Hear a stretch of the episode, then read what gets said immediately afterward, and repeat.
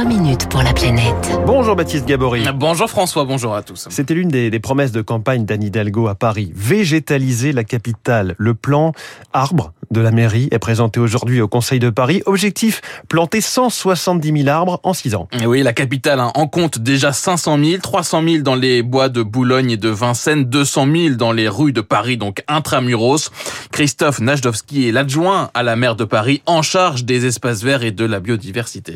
Il s'agit d'enrichir ce patrimoine, donc de faire en sorte que l'on puisse planter partout où c'est possible, dans les rues, euh, les places, euh, dans de nouveaux espaces verts qui vont être créés, sur les talus du boulevard périphérique, dans les bois de Boulogne et de Vincennes, en, densifiant les plantations. Donc on doit véritablement euh, passer d'une ville avec des jardins à une ville jardin. c'est un peu notre objectif sur le long terme. Planter partout où c'est possible et créer par exemple des mini-forêts urbaines. La première sera à Place de Catalogne, c'est à côté de la gare Montparnasse. La concertation d'ailleurs va bientôt commencer.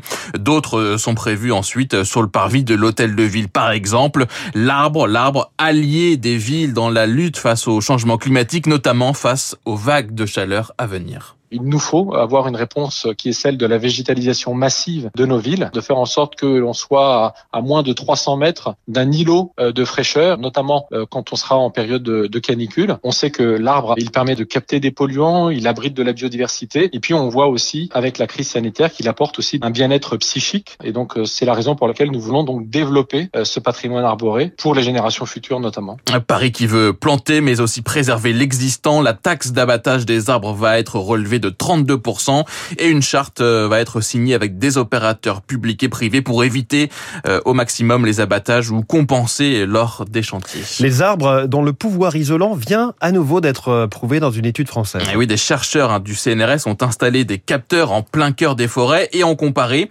avec les températures autour. Résultat, au niveau européen, il fait en moyenne 2,1 degrés plus frais sous le couvert des arbres qu'en dehors lors de, des périodes estivales.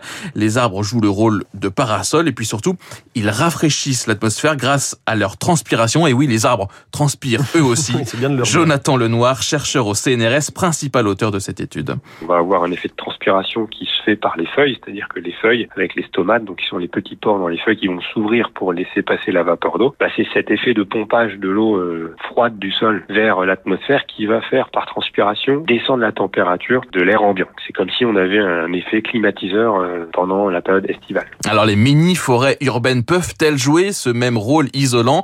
Ça dépendra de leur taille, évidemment, mais aussi et surtout du couvert arboré. Euh, passer un certain seuil de couvert euh, arboré, euh, par exemple si j'ai plus de 50% de couvert de canopée, là l'effet pourra être effectivement positif dans le sens où on fera chuter les températures pendant une période estivale. Mais si le couvert est plus lâche, des études ont montré que sous un couvert de moins de 40%, on n'a pas un effet isolant suffisant en fait. Et puis prudence, hein, cet effet isolant peut disparaître si les arbres sont soumis eux aussi à des canicules et des sécheresses importantes, ils se protègent, transpirent moins. Il faut donc bien choisir les essences des arbres qui seront plantés. La mairie de Paris travaille d'ailleurs sur le sujet depuis 2018 et devrait bientôt publier un guide des essences les plus résistantes au climat futur. Alors, on va avoir des mini-forêts urbaines. C'était la chronique 3 minutes pour la planète. Baptiste Gabory.